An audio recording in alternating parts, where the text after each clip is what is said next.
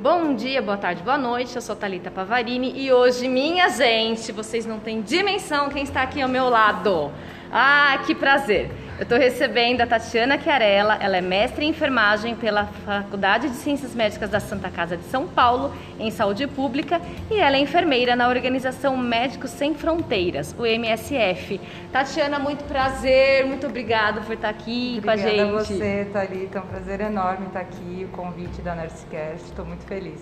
Gente, olha, a Tatiana, eu fiquei apaixonada por ela porque ela participou, onde eu a conheci, né? Ela participou de um case de sucesso, ou seja, olha só com quem a gente está conversando aqui. Então, ela participou de um case de sucesso no Congresso Nursinal nesse ano da Santa Casa. Eu falei, eu, eu, eu tenho que trazê-la para contar mais a sua experiência aqui no canal. Então, mas vamos lá, conte mais sobre quem que é a Tatiana Chiarella. Sou eu. Sou enfermeira formada pela Santa, um orgulho enorme para mim estar tá, tá aqui conversando com você. É, eu tenho 36 anos, é, já tenho aí quase 14 anos de formada. Faz sete anos que eu trabalho no Médicos Sem Fronteiras, mas antes disso trabalhei na Santa mesmo, trabalhei no pronto-socorro, trabalhei no departamento de cirurgia, e dei aula também na Santa Casa, fui professora do Departamento de Medicina Social, dei aula para o primeiro ano de medicina. Arrasou, gente. Foi Arrasou. realmente uma experiência ímpar para mim. Eu acho que isso que me ajudou, me impulsionou realmente a chegar onde eu cheguei, né, de trabalhar no Médico Sem Fronteiras como enfermeira, né, e descobrir realmente uma autonomia enorme que é, eu não, não, não conhecia dentro do meu país, mas que dentro dessa organização eu pude expandir, ver como é grande a enfermagem o quanto a gente pode fazer. Gente, que fantástico! Então você teve essa experiência aqui e como que você deu esse pulo? que na nossa cabeça é pulo, né? Quando a gente vê o currículo Lattes de alguém, como é que foi isso? Assim, você já tinha essa, essa ideia? Você conhecia alguém dessa organização? Como que foi isso? Aí eu, é, parece uma história muito boba, assim, mas é realmente é um sonho. Eu sempre quis. Eu sempre meus, minha família é doadora do Médicos Sem Fronteiras, meus pais, então eu recebia aquela revistinha mensal, eu achava aquilo lindo, eu pensei, mas para mim era muito distante. Uhum. Eu achava que, nossa, imagina, eu, uma enfermeira brasileira, né? Você acha que aquilo realmente não, nunca vai chegar para você. E aí, bom, depois de né, muitos anos, trabalhei seis anos na Santa Casa, você também, eu sempre quis mais, né? Eu nunca quis ficar onde eu estava. E, e, resolvi tentar, né? Falei, ah, o não a gente já tem, né? Perfeito! Já ouçam a dica da Tatiana. E aí eu fiz o processo seletivo, que é um processo seletivo bem difícil, na verdade. Tem, você primeiro passa por uma entrevista por telefone, depois você vai até o escritório principal do Médicos Sem Fronteiras, que é no Rio de Janeiro. Aí você tem uma entrevista presencial, você tem prova de língua, você tem uma parte prática também. Então é bem dinâmico, mas é também um clima super legal, assim, não você não tem aquele sentimento, né, que você vai toda social para uma entrevista, com... não, é super tranquilo, o pessoal é super tranquilo, te trata, né, de uma maneira a te deixar confortável. E aí por um, sei lá, uma obra do destino, eu passei na entrevista. Gente, vamos conversar só um pouquinho sobre isso. A pessoa tem mestrado, a pessoa tem experiência prática, a pessoa tem línguas, e ela fala que é obra do destino. mas na verdade, assim, uma das coisas que eu falo bastante, as pessoas se preocupam muito com a questão da língua, uhum. né? Então, assim, na, durante a minha graduação, eu consegui fiz aulas de inglês, tudo foi bastante difícil para minha família, mas eu consegui fazer aulas de inglês. Procurei me esforçar, mas você sabe, no Brasil ninguém fala inglês. Então uhum. você estuda 6, 7, 10 anos da sua vida e você vai continuar não falando inglês porque ninguém fala inglês e ninguém precisa. Então a gente não fala. Mas assim, se você a gente tem um básico, é possível, sabe? Então assim, eu quando fui para minha primeira missão, eu também fui em pânico, porque eu pensei, meu Deus, eu não consigo falar. Mas aí você, com o tempo, vai se desenvolvendo, você só fala inglês porque as pessoas só falam inglês. Uhum. E aí você aprende, entendeu? Então a maioria das pessoas fala, ah, mas eu não falo inglês. Eu falo, tudo bem, mas desenvolve, procura fazer aula. Eu fiz aula online, fiz uhum. conversação, porque depois de um tempo, quando eu soube, bom, é isso que eu quero, eu vou tentar, então eu também fui atrás do que eu tinha dificuldade, que no meu caso era também a língua, uhum. né? E hoje eu vi que isso não é impossível. Aprendi francês, hoje eu falo francês também. Ai, que top! Tô fazendo árabe, um dia eu vou falar Olá, árabe. Gente. Porque eu trabalhei muito no Oriente Médio, então é muito legal você saber falar poucas palavras que sejam, isso já ajuda muito até na aceitação, né? na proximidade com a população, com a sua equipe, né? Então, assim, é... a língua realmente é uma barreira, mas depende de você também correr atrás do que você quer. Se é isso que você quer, vamos correr atrás da língua. Né? Depende se você quer manter isso como barreira, exato, né? Exato. Se você às vezes se boicota, porque às vezes é só isso que está faltando, né? É você desenvolver, destravar a língua para você alcançar exato. esse sonho. Que fantástico! Sete anos, então você já está nessa instituição. Sete anos. E aí? Tenho dez missões. Uau! Dez missões. E aí faço uma coisa, quando a gente ouve assim, primeiro que talvez algumas pessoas possam pensar, nossa, é, Médicos Sem Fronteira tem outros, outros profissionais, né? Então é interessante. Então fala um pouquinho mais sobre isso pra gente, porque o que, quando a gente vê as reportagens, quando tem as chamadas, mexe muito com a gente, né? Então são missões. Até comigo. Até hoje eu vejo a propaganda e eu choro. Então mexe muito, é, é difícil de ver, é, desperta em nós sentimentos de empatia, de querer ajudar, mas a gente de fato está distante. E aí, quando fala que um enfermeiro foi para lá, ajuda a gente a entender o que, que faz um enfermeiro lá. É, o Médicos Sem Fronteiras, né, como você estava mencionando, ele não é só feito de médicos, né? O nome, ele veio porque foi fundado por médicos e jornalistas lá em 1971, depois da Guerra do Biafra. Então ele tem esse nome, mas na verdade é uma instituição, uma organização que tem muitos profissionais, né? Então eu como enfermeira, eu só consigo fazer o que eu faço porque eu tenho uma equipe atrás de mim. Uhum. Eu tenho administradores, financeiros, pessoal da logística, né? Então, o pessoal da limpeza, enfim, tem uma equipe enorme por trás da equipe médica, né? Então, assim, não basta somente a equipe médica para trabalhar. E o enfermeiro realmente ele é uma peça-chave dentro do Médico Sem Fronteiras. A gente brinca que a gente é meio coringa, porque a gente cabe em vários lugares. Então, eu já fiz desde a administração de farmácia, porque às vezes o farmacêutico não, tava, não tinha chegado ainda no projeto né? Ainda tinha um, um período ali, não dá para ficar sem supervisão, então eu supervisionava. Então o enfermeiro ele tem, a gente é formado com uma capacidade administrativa enorme, uhum. que os outros profissionais não são. Né? Então a gente acaba ocupando cargos também de supervisão, de gerenciamento. Né? Então eu comecei como supervisora, para ser para chefia de enfermagem né? Já fiz muitos treinamentos, né? Ia só lá para treinar a equipe de enfermagem. E hoje eu faço gestão hospitalar. Hoje, aqui em São Paulo, por exemplo, o projeto que a gente tá, montou aqui por conta do Covid, eu sou a supervisora de. Eu faço a coordenação da parte de saúde médica do Médicos Sem Fronteiras em São Paulo. Uhum. Né? Então, assim, a gente tem essa capacidade de gestão, de uma visualização muito mais ampla né, do que às vezes outros profissionais.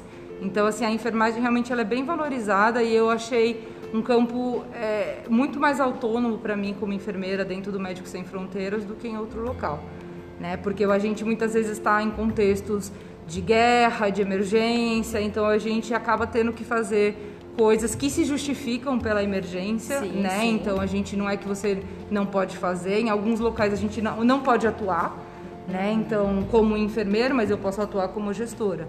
Então, por exemplo, eu não posso funcionar uma veia, mas eu posso fazer a supervisão da equipe de enfermagem, entendeu? Uhum. Por exemplo.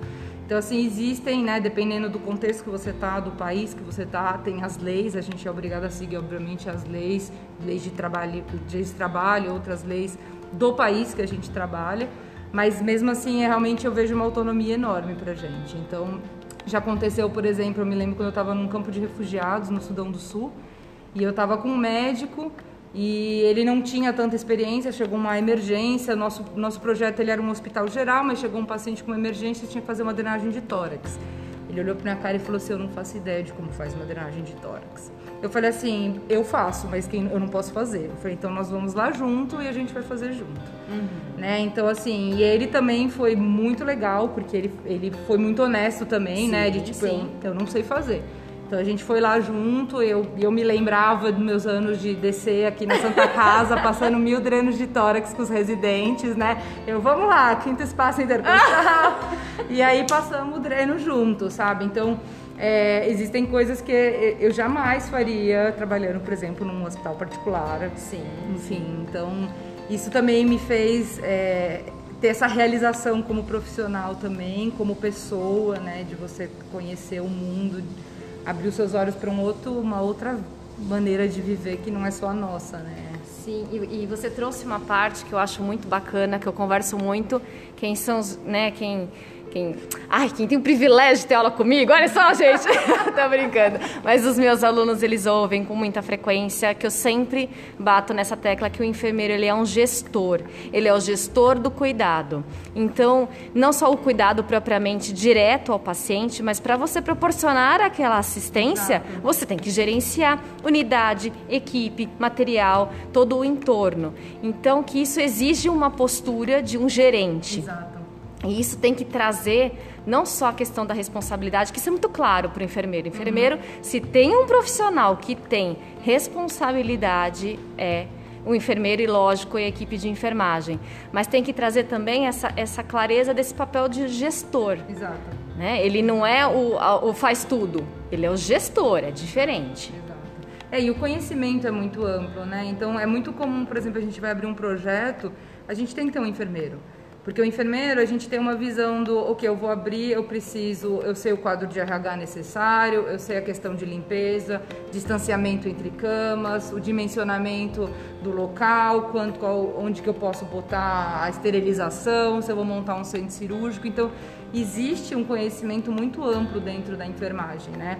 E a gente, na, a gente é formado para isso, uhum. né? Então, por mais que você saia da formação eu fiz minha especialização em clínica médica cirúrgica, depois fiz aprimoramento em pronto-socorro, fiz né, meu, meu mestrado em saúde pública é uma coisa muito misturada, mas que na verdade tudo faz sentido para mim. Então hoje trabalhando no Médicos Sem Fronteiras, em que eu, eu não sei onde eu vou cair. Uhum. Então eu fui agregando conhecimento, então a gente sabe um pouquinho de tudo, sabe? Então eu, se eu chego num projeto, eu preciso montar um projeto de vacinação, eu tenho um mínimo conhecimento para fazer isso. Né? Então, vou montar um projeto de desnutrição, a mesma coisa, né? A gente tem que saber o material que vai precisar, vai montar uma enfermaria, quantos leitos, quantos enfermeiros, quantos técnicos eu preciso. Né? Então, isso ajuda muito, né? Então, essa questão da gestão, ela é intrínseca. Recentemente, eu fiz avaliação da equipe, da minha equipe trabalhando aqui comigo em São Paulo, um deles era médico, e aí nas nossas avaliações é sempre uma avaliação, procura ser bem horizontal, então eu quero saber também o feedback.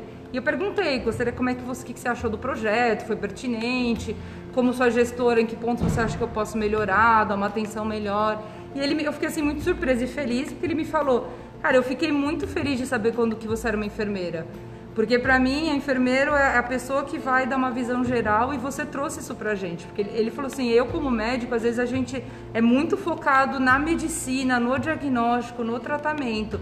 E você trouxe pra gente uma visão ampla. Então, quando a gente às vezes vinha com uma pergunta mirabolante, não podemos fazer isso, você trazia aquela visão mais ampla, tipo, ah, não, isso não vai dar para fazer por isso, isso, isso, né? Porque você tem uma visão do que acontece em torno do paciente, não é só o paciente com aquela patologia, com aquele tratamento, né? Uhum. Então eu falei, nossa, cara, obrigada, assim, ninguém nunca tinha trazido esse ponto. Ele falou assim, não, realmente, eu fiquei fiquei feliz de saber, sabe? Aí eu falei, ah, eu fico feliz de saber que também que escutar de um médico, né? Claro. Realmente, assim, eu acho que cada vez mais a enfermagem ela tem sido reconhecida pelos, pela, pelas suas atuações diversas, né, que não se restringe mesmo só né, ao hospital, a um posto, né, uma unidade básica de saúde, ela, ela vai muito além. A enfermagem ela pode fazer o que ela quiser.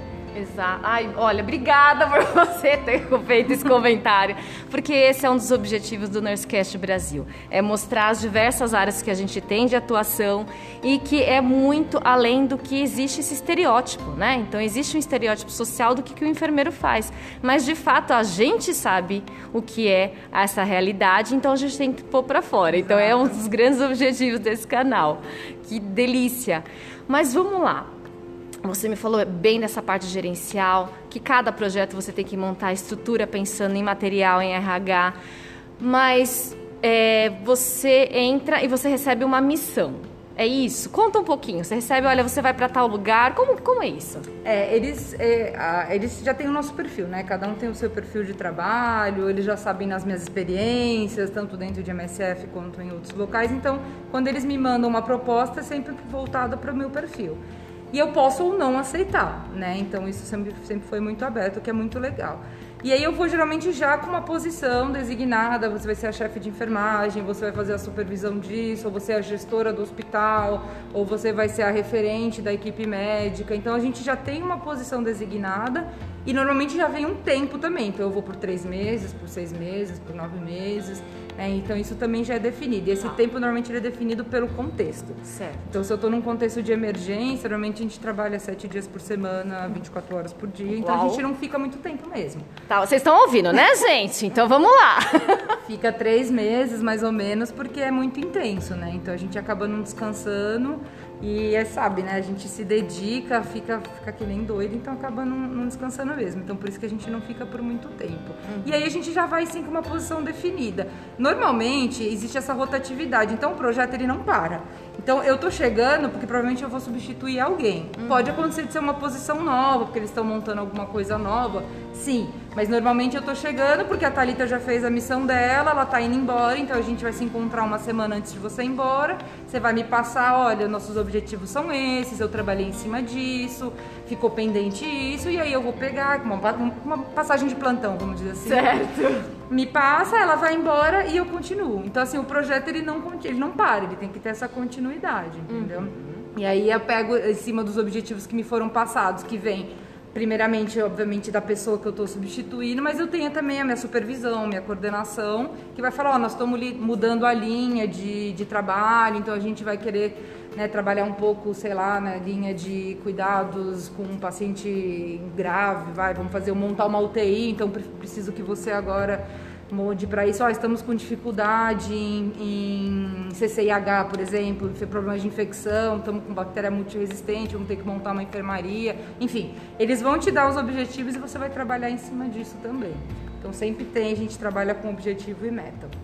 E é bem dinâmico, né? Super, você tá lá trabalhando com A e amanhã vira B e depois acontece uma epidemia e tudo muda. tipo Covid, você tá trabalhando linda e plena, daqui a pouco seu hospital vira Covid, você fecha tudo. Certo. Essa dinamicidade ela é muito importante, por isso uma das coisas que a gente mais preza dentro do Médico Sem Fronteiras é a flexibilidade. Tá. Então assim, para quem não gosta de, de mudança, que quer aquela rotininha, então realmente a MSF não é para você porque a gente está tranquila. Eu me lembro também trabalhando em um dos projetos, a gente teve um surto de diarreia, que era uma possível cólera, então até provar que era e não era, a gente montou todo né, um fluxo com barraca e cloro para tudo quanto é lado, para desinfecção, porque a gente vamos tratar como cólera, porque se for cólera né? Então, assim, isso foi uma mudança do dia para noite. Era três horas da manhã, tava todo mundo montando barraca. Uhum. Entendeu? Então, essa primeira resposta ela é sempre da equipe que está em campo. Certo. E aí depois chega a equipe mais né, de ajuda, a equipe de emergência, que vem ajudar para a gente poder retomar o projeto. Mas até então a gente meio que tem que dar conta dos dois, põe em stand-by algumas operações, algumas atividades que não sejam essenciais uhum. e tem que ir continuando. Então, assim, é super dinâmico. Muda realmente do dia para noite. E, e, nossa, eu tô assim, eu tô ouvindo e fico imaginando mil coisas na minha cabeça, tenho certeza que quem está ouvindo também. Mas, por exemplo, dá um exemplo de uma missão que você foi e como que, você, como que foi o desenvolvimento lá?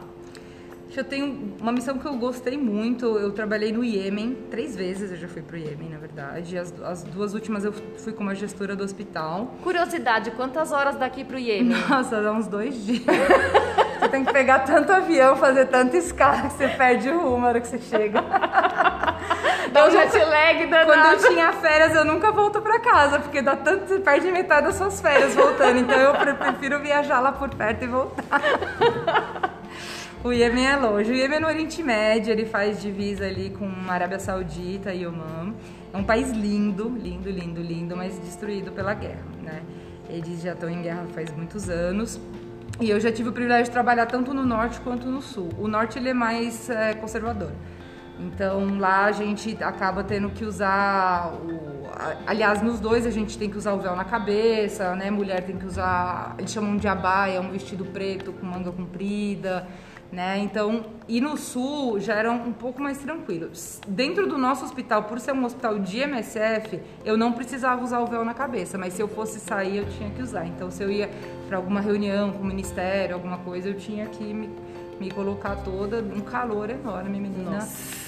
MSF é minha melhor dieta, porque a gente perde vários quilos na emissão. é verdade.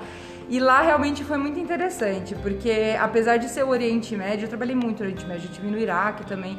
Eles têm um respeito muito grande pela gente. Como mulher, sempre foi o meu primeiro receio. Como uhum. vai ser o meu trabalho lá como mulher num, num país né, muçulmano em que a gente tem que usar né, o niqab, o hijab, que são os véis e tudo. E na verdade eles, eles têm um respeito enorme por MSF, pelo nosso trabalho. Né? Então é, era, foi muito interessante. Eu tinha um receio, mas na verdade o acolhimento foi outro. Na verdade eu dava risada porque eles falam pra mim assim: Não, mas é que aqui você é como homem pra gente, né? Aí eu, ah, eu vou entender isso como um elogio. Porque mulher não pode sentar com eles para comer, não pode compartilhar. E a gente podia, mas a gente é expatriado, você não é da mesma cultura, então para eles isso é diferente, né? Mas o respeito é sempre o mesmo e, e isso foi muito bom. Mas enfim, a gente tinha algumas dificuldades também nesse sentido, de eu, ter, eu tinha uma médica, uma cirurgiã, ela era incrível, e eu nunca consegui mandar ela para um treinamento fora do Iêmen, porque o pai dela não deixava ela tirar foto do passaporte. Ah. Então existem pequenas coisas que aquilo mexe muito com você, né, durante a sua, a sua missão, que você fala, puxa, não acredito. Né, de outras mulheres também virem, enfermeiras, ai Tati, me leva com você, não, isso aqui não é para mim, meu pai quer me obrigar a casar. Então, mas são, é a cultura, né? A cultura a gente tem que respeitar. Você não é obrigado a aceitar, mas você tem que respeitar. Uhum. Então existem tinha algumas dificuldades assim. Mas como enfermeira, eu sempre fui muito muito respeitada, né? E uma das coisas que eu me orgulho muito é isso, de, de, de, deles terem essa, esse respeito por mim como profissional, de respeitar minhas ideias, de acatar às vezes as coisas, não, isso precisa ser feito, nós vamos fazer né? E isso nunca aconteceu. O ano passado eu tive no Haiti. O Haiti a gente tem um hospital de queimados. E é um dos hospitais mais especializados de Médicos Sem Fronteiras, porque, bom, é hospital de queimados, então tem muita cirurgia plástica, muita e aí a gente começou a discutir, eu juntei a minha equipe de, de enfermagem, né, os supervisores, eu falei, gente, o que vocês querem para esse hospital? Uhum. Porque é isso, a gente, essa rotatividade que eu te conto, ela é contínua, né? Então imagina você trabalhando e a sua chefe mudando a cada seis meses, é um inferno para eles. Então uhum. eu acho muito ruim chegar e já falar, não, vamos mudar, vamos Sim. fazer isso, vamos acontecer. Então a gente, eu gosto muito de conversar com a equipe.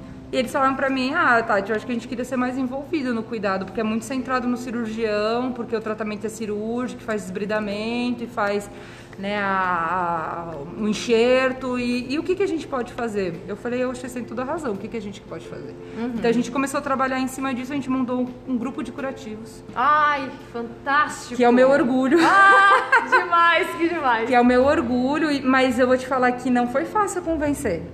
Não foi fácil convencer, porque lá também eles têm o, o fora do Brasil existe o enfermeiro anestesista, uhum. né? Aqui no Brasil a gente não tem essa cultura, mas lá fora tem.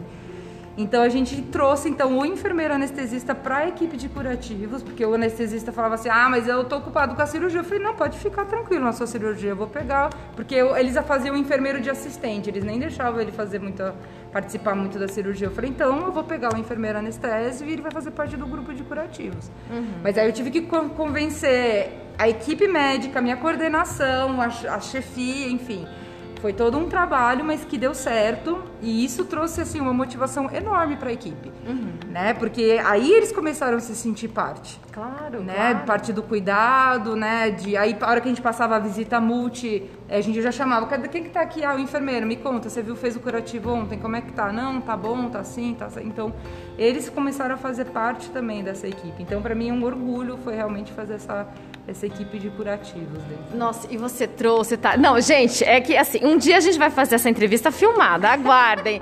Vocês têm que ver o brilho no olhar da Tatiana, porque é verdade, é orgulho, é prazer, é falar, eu fiz parte, deu certo.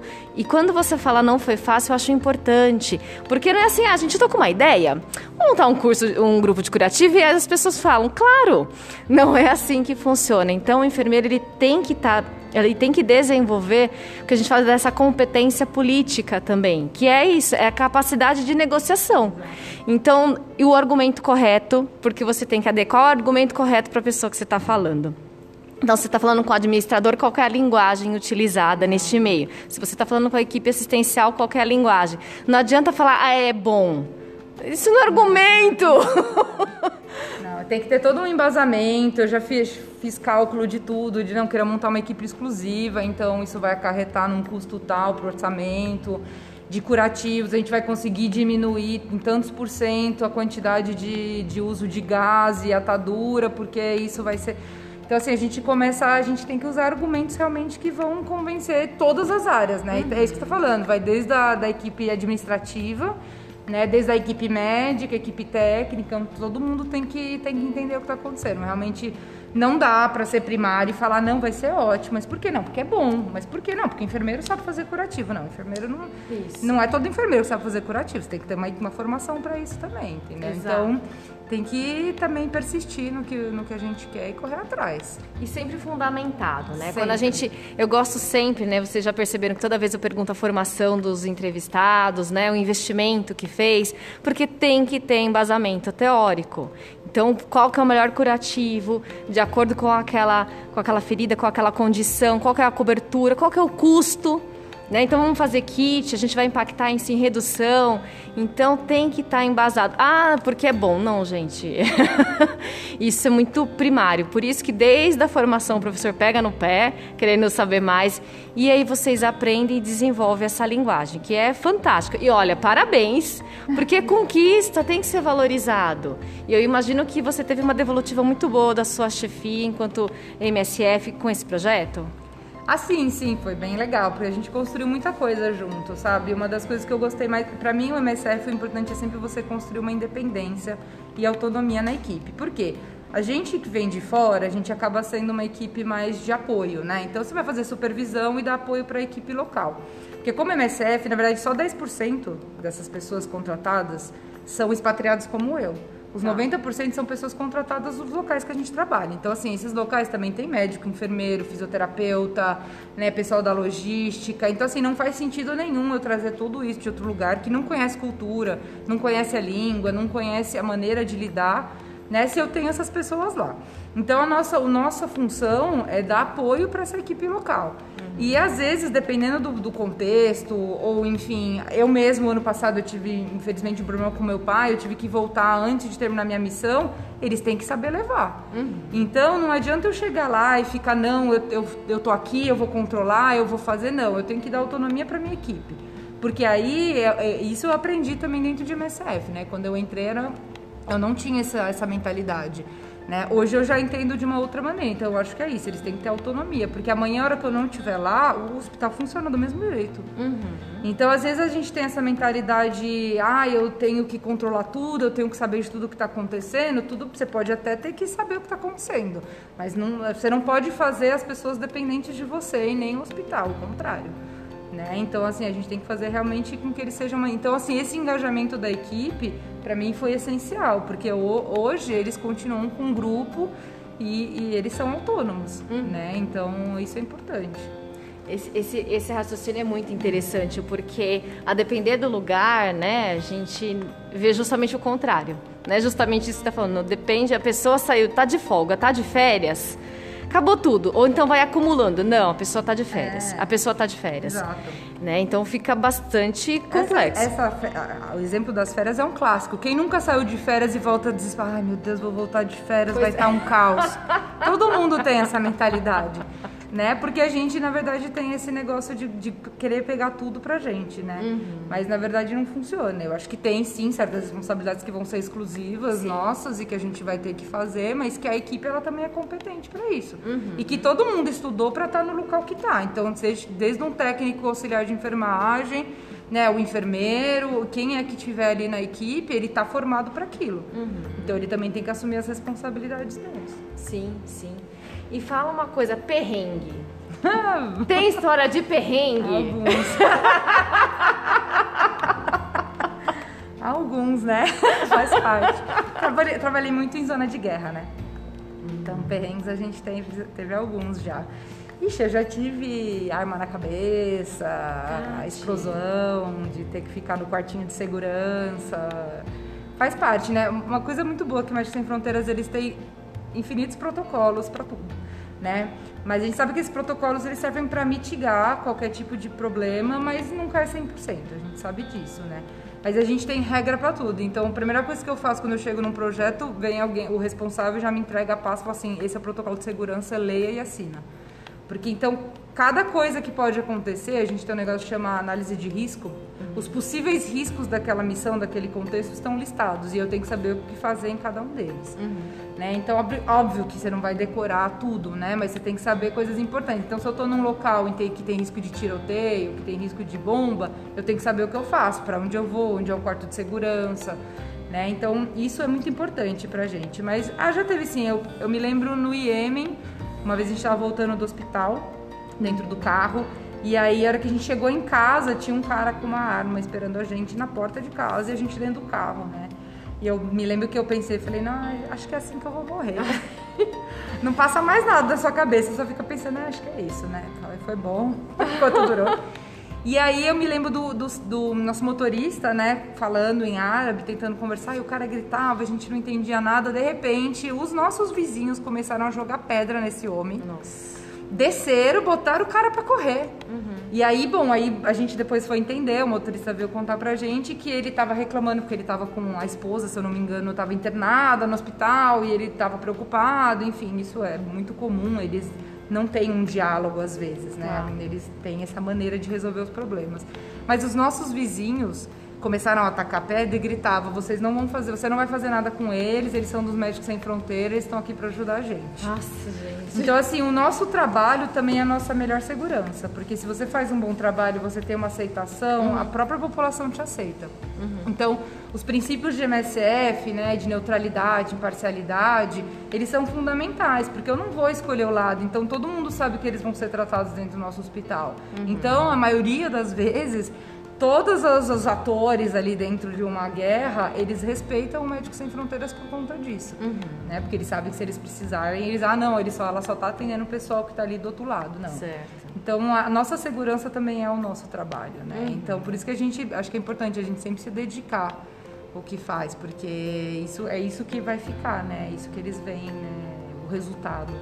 E aí, assim, é, a gente sempre, lógico, tem o lado profissional, né, bastante fortalecido, mas do lado pessoal, você acha que foi um desafio essa neutralidade no começo? Porque agora está posto, mas no começo é difícil uh, essa situação de neutralidade? A neutralidade ela é sempre é difícil. Muito, é, é, muito diferente as culturas que você vive. Não, ela é sempre difícil, independente de ser na sua cultura ou não, porque a gente julga. Uhum. É do ser humano julgar. Não importa quem fala, ah, eu não julgo, julga. Todo uhum. mundo julga. Né? O que importa é que você, você pode julgar, mas você tem que guardar isso para você. Você não pode deixar isso influenciar no seu trabalho. Uhum. Eu me lembro aqui na Santa Casa, quantas vezes a gente não, não tinha paciente que era detento, que estava algemado na cama e tinha polícia. E era aquela super tensão, porque ah, ele, ele baleou um policial, então ficava aquela coisa horrorosa, enfim. Uhum. Então, assim, as pessoas julgam. Uhum. Isso é, é, natural, entendeu? Agora, o que é importante é sempre você lembrar por que, que você está lá. Uhum né? E, e que pra gente, estando de fora, é mais fácil do que as pessoas de dentro. Eu me lembro no Iraque, a gente às vezes atendia os detentos que eram acusados, né? Enfim, a gente não sabe, mas eles eram acusados de ser do Estado Islâmico. Tá. Para os nossos staffs é muito difícil, porque eles sim perderam família, casa, sabe? Uhum. Por conta do Estado Islâmico. Para eu atender um paciente como esse, para mim é difícil, mas eu, graças a Deus a minha família está sã e salva, entendeu? Uhum. Eu não perdi nada. Então, para mim é mais fácil ser neutro e imparcial. Então, nesse, em alguns casos, a gente acaba tomando a, a responsabilidade do que deixar o pessoal né, do, tá. do local atender para preservá-los também. Sim, sim. Sabe? Então, assim, mas é difícil. A neutralidade, ela não é fácil. Né? Para mim, quem fala, não, é para mim é tranquilo, não é. Não é uhum. é porque é sempre natural você a gente está ali para cuidar de todo mundo. Isso é um princípio de MSF, mas para mim é um princípio que é natural de uma equipe médica qualquer. Sim, um médico, um enfermeiro, um físico, a gente está ali para tratar as pessoas, a gente sim. não está ali para julgar. Né? Então é a mesma coisa quando chega aquela história. Quem nunca te perguntar, ah, chegou um policial e um bandido no PS, quem você atende primeiro? Tá mais grave. O que já tá mais grave, ponto. E ponto, entendeu? Eu não Sim. tô vendo policial, eu não tô vendo. Sim. É isso que a gente aprende, é isso que a gente tem que seguir, uhum. né? Mas a sua cabeça, ela tá ali, ó. Uhum. Ela não desconecta e no fim você fica, mas e se... E... Mas enfim, a gente faz as nossas escolhas e espero que elas sejam as certas, né? Claro, claro. Eu, eu gosto disso porque tem o sentimento, tem o que a gente vivencia e eu achei assim que bacana que é esse olhar, achei muito respeitoso isso. Então você entende um contexto que para ele é muito mais difícil, então eu vou. Então isso é equipe, né? Então você acaba fortalecendo a confiança, saber que eu posso contar com você diante de uma situação como essa, Exato. né? Porque também não adianta falar, não, você está aqui, você tem que atender. Ok, estamos aqui, temos que atender, mas espera aí, se essa é uma situação uh, diferenciada, por que não eu contribuir e ajudar meu colega, né? Ah, sim, sem dúvida, tem que ter, tem que ter esse discernimento sempre. E, e aí, ai gente, eu quero ficar conversando horas com ela aqui. Mas a gente vai voltar a falar com ela, vocês vão ver. A gente vai, capítulo 2. A gente vai fazer uma filmagem, vai ficar bem legal, aguardem o Nursecast Brasil expandindo. E, mas eu sempre gosto de ir encerrando a nossa conversa com uma história que fique claro o papel do enfermeiro, né, da equipe de enfermagem, enfim, do entrevistado aqui do Nursecast, mas que fique claro o seu papel. E aí conta pra gente uma história, que a gente gosta de história. Ah, eu gosto, eu tenho um, um carinho muito grande. Eu, eu trabalhei no Sudão do Sul, né, que é um dos países mais novos do mundo, na verdade. Ele pertencia ao Sudão, eles, por conta da guerra, eles se dividiram e ganhou independência. E tem campo de, muitos campos de refugiados, aliás, né? E, e lá eu fui como enfermeira para fazer o treinamento da equipe, então não tem enfermeiro. Os poucos enfermeiros que a gente conseguia, eles eram treinados pelos médicos para fazer consulta. E eu cheguei para treinar em três, quatro meses pessoas que nunca entraram no hospital para ser enfermeiros e técnicos, né? Então foi um desafio enorme, mas eles eram também super motivados hiper motivados. Então, para mim foi, foi um ambiente muito legal de trabalhar e mostrou assim como a enfermagem ela pode ser dinâmica, né? E ela ela pode ser criada, surgida do limbo que seja, não sei, né? Basta você ter pessoas empenhadas, né, que, que entendam. E lá a gente tinha cuidado também de desnutrição, né, para crianças desnutridas. E eu e, e tinha uma menininha que ela chamava Sara e ela tinha. Ela era muito desnutrida e ela tinha também tuberculose, enfim. Ela ficava numa tenda, eu, eu passava lá, ela tem. Ah, hoje ela deve ter bem mais que isso, mas na época ela tinha quatro aninhos. Nossa. Ela não sorria.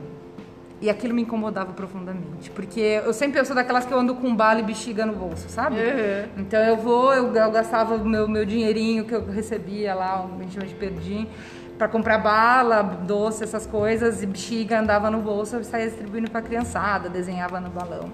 E essa menina não dava bala, ela não sorria, eu dava chocolate, ela não sorria, eu fazia bexiga, aquilo me consumia. Eu falava assim, meu Deus, como pode? Não é possível, né?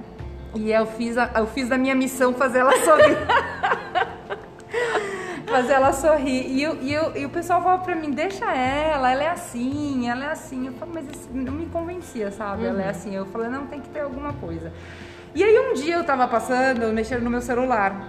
E aí eu vi que ela deu aquela esticada de pescoço. Eu falei, ela ficou interessada. Uhum. Aí eu sentei do ladinho dela, ela veio olhar. Aí eu peguei e virei a câmera. Uhum. E ela se viu. A hora que ela se viu, ela abriu um sorriso. Oh. Eu vou te mostrar essa foto. E eu aproveitei para tirar a foto.